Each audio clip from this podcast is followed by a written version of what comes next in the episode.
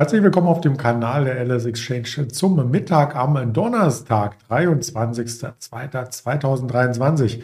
Schönes Datum, um vielleicht auch noch zu heiraten oder um zumindest auf den Markt zu schauen. Und dafür haben wir wieder spannende Themen vorbereitet.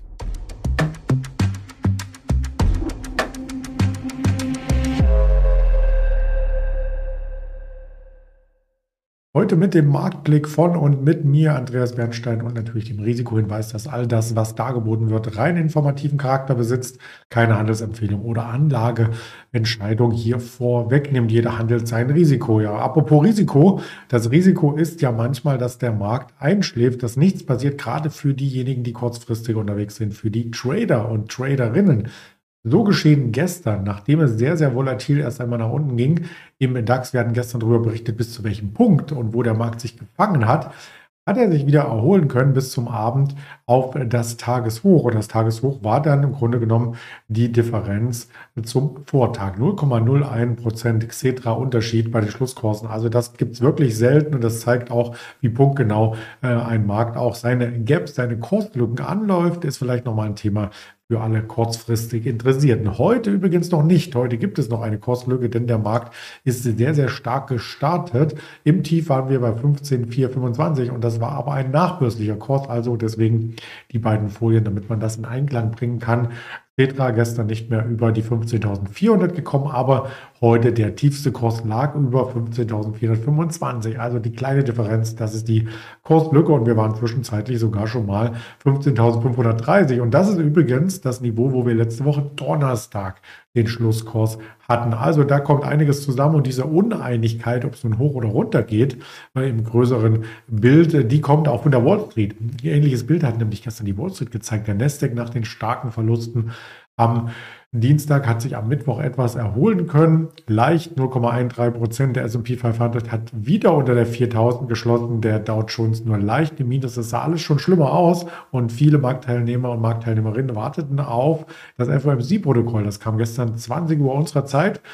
Da standen nämlich diese feinen Nuancen drin, was bei der letzten US-Notenbank-Sitzung hier äh, besprochen wurde. Was wurde besprochen? Natürlich die Zinspolitik und da gibt es noch keine Bremse. Also es wurde nicht äh, festgelegt, wann es mal wieder eine Zinssenkung gibt, sondern erstmal, dass es weitere Zinssteigerungen gibt, weil eben die Verbraucherpreise zwar etwas zurückgekommen, aber immer noch stark steigend sind im Vergleich zum selben Monat des Vorjahres. Also die US-Notenbank bleibt auf Zinskurs, kann man zusammenfassen. Und deswegen war es ein bisschen spannender, hier auf Einzelunternehmen zu schauen, als das Protokoll sich durchzulesen am Abend. Da gab es gestern ähm, Zahlen von Baidu, die möchte ich als erstes hier mit reinbringen. Baidu ist ja eine Suchmaschine im chinesischen Raum, ähnlich hohen Marktanteil wie im amerikanischen Raum wie Google, also Alphabet als Firma. Und Baidu ist sehr, sehr stark engagiert bei künstlicher Intelligenz und hat gestern ähm, gezeigt, dass im abgelaufenen Quartal 33,08 Milliarden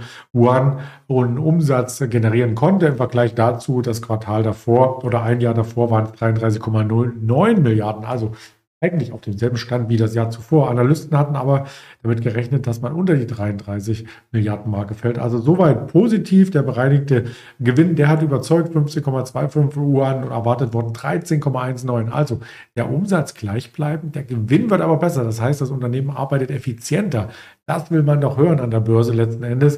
Und ähm, es werden 5 Milliarden investiert und das ist eben dieser Milliardenknaller in ein Aktienrückkaufprogramm. Also man sagt sich, das Geld ist gut angelegt in eigenen Aktien und letzten Endes tut es ja den Gewinn auf weniger Aktien, die dann am Markt sind, verteilen und dadurch steigt der Gewinn pro Aktie in den nächsten äh, Quartalen. Also das hat sich am Markt gut angefühlt. Die Aktie auch gestern ähm, nachbörslich. Hier steht Pre-Market, weil es der heutige Tag jetzt ist. Wir haben ja 0 Uhr quasi gehabt ähm, zwischen der gestrigen Wall Street-Sitzung und dem heutigen Opening. Da ist die Aktie leicht im Plus und holt genau das auf, was sie gestern im Handelsverlauf verloren hatte.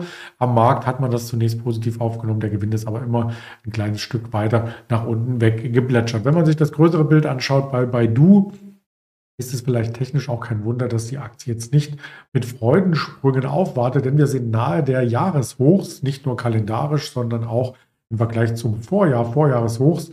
Und äh, da hat sich die Aktie ein bisschen festgefahren. Immerhin von den Tiefs, wo wir im Oktober, November standen, konnte sich die Aktie in der Spitze um über 80 Prozent nach oben entwickeln. Und das ist schon eine Leistung. Wahnsinn. Ähm, da hat die Börse oder derjenige, der investiert ist oder diejenige sicherlich den einen oder anderen Euro verdienen können, wenn man in den unteren Bereichen eingestiegen ist. Das gilt auch für Nvidia übrigens. Auch die Aktie hat sich erholt, hat sich sogar verdoppelt ab dem Tief.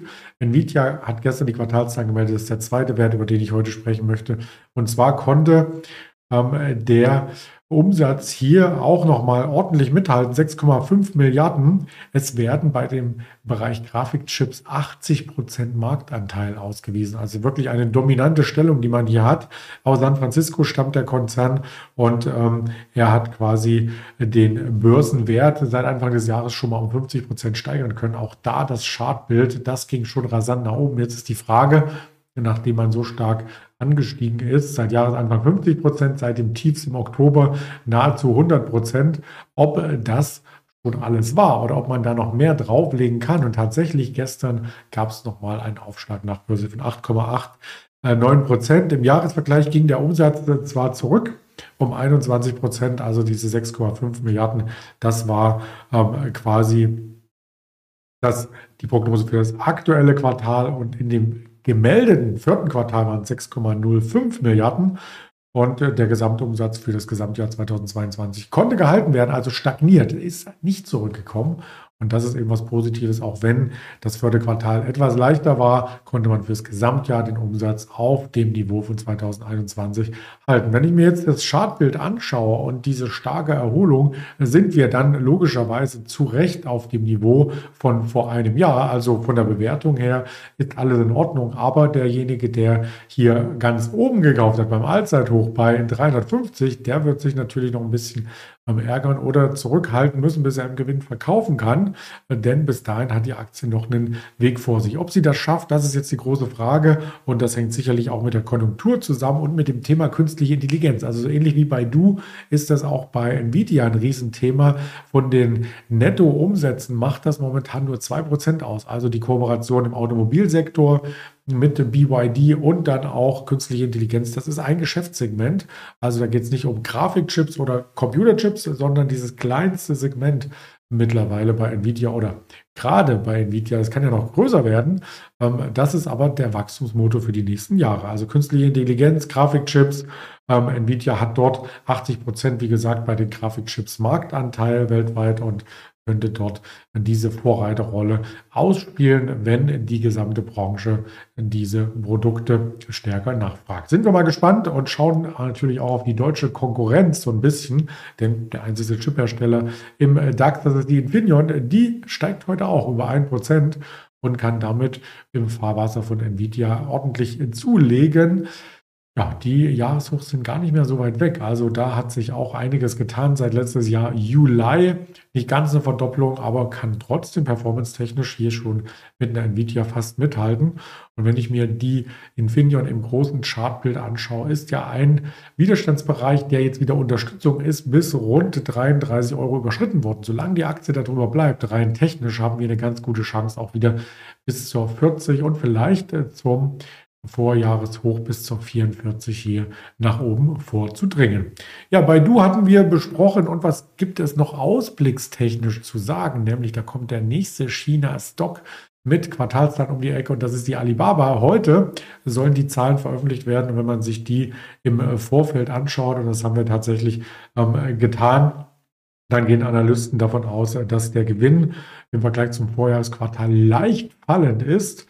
Ähm, die Aktie ist auch schon ein Stück weiter zurückgekommen. Da gibt es auch einen Wettkampf mit JD beispielsweise.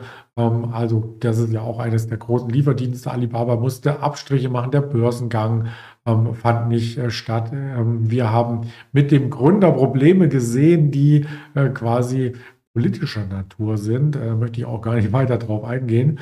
Und die Schätzungen sind jetzt für das abgelaufene Quartal vom Umsatz her 245,93 Milliarden ähm, Juan und äh, das entspräche ein Plus von 1,38 Prozent. Also wenn die Zahlen besser sind als die Schätzung, dann kann man davon ausgehen, dass der Kurs auch nochmal anzieht. Ist er seit den Jahrestiefs auch schon mal ein Stück, aber kommt gehörig zurück. Vielleicht auch, weil technisch Widerstandslevel um die 115 bis 125 herausgebildet ist. Der längerfristige Abwärtstrend ist verlassen worden, aber das heißt jetzt nicht, dass wir automatisch in den Aufwärtstrend übergehen, vielleicht auch eine Seitwärtsphase. Also auf die Zahlen darf man gespannt sein. Andere Zahlen, die gab es schon heute, zum Beispiel die Verbraucherpreise aus der Eurozone, die waren unverändert. Die Inflation bleibt also hoch in der Eurozone und 14.30 kriegen wir dann noch eine ganze Armada an Daten aus den USA vorgelegt. Nicht nur die Erstanträge auf Arbeitslosenunterstützung wie jeden Donnerstag, sondern wir haben auch die Kernausgaben persönlicher Konsum. Wir haben das Bruttoinlandsprodukt aus den USA, den Chicago Fed Nationalen Aktivitätsindex und im weiteren Verlauf dann auch noch den Kansas Fed Herstellungsindex und den Rohöllagerbericht. Jetzt hole ich kurz Luft Schau auf die Social Media Kanäle und wir haben den and Greed Index heute gar nicht mitgezeigt, weil der ein kleines Stück runtergegangen ist, aber im Grunde genommen kaum verändert war. Den werden wir morgen dann ganz aktuell nachreichen. Und auch morgen gibt es dann eine Sendung und dann morgen wirklich das Interview, was normalerweise Donnerstag ansteht mit dem Ingmar Königshofen. Der wird dann Freitag mein Gast sein. Bis dahin wünsche ich viel Erfolg an der Börse und freue mich, wenn das Video kommentiert wird, der Kanal abonniert wird. Bis morgen, alter Frische, ihr Andreas Bernstein.